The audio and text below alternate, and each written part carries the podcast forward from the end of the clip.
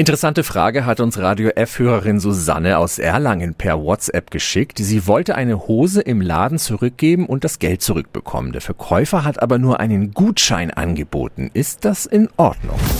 Radio F. Jetzt Tipps für ganz Franken. Hier ist unser Wiki Peter. Für solche Verbraucherfragen habe ich die Kompetenz schlechthin an meiner Seite. Meine Schwester Tatjana Halm von der Verbraucherzentrale Bayern. Guten Morgen. Schönen guten Morgen, Wikipedia. Von Online-Shops kennen wir das ja. Geld zurück bei Nichtgefallen. Ist das im Laden vor Ort anders? Tatsächlich ist es so, dass man kein Recht auf Rückgabe hat bei Nichtgefallen. Also im Ladengeschäft ist es so, dass der Verkäufer hier aus Kulanz das zurücknehmen kann. Also alles, was man gewöhnt ist, ist letztendlich Kulanz. Nimmt das dann aber zurück, hat er auch die Möglichkeit zu bestimmen, unter welchen Bedingungen. Also gegen Gutschein, gegen Umtausch. Und insofern sollte man das vielleicht auch vorher mal klären. Okay, also ich kann nicht einfach mein Geld zurückverlangen. Man kann es versuchen, dass man das Geld zurückbekommt. Viele machen es auch. Aber selbstverständlich ist es nicht. Also man hat kein Recht darauf. Vielen Dank an Tatjana Halm von der Verbraucherzentrale Bayern. Also vor dem Kauf im Geschäft vor Ort abklären, wie der Händler es mit den Möglichkeiten hält bei nicht gefallener Ware.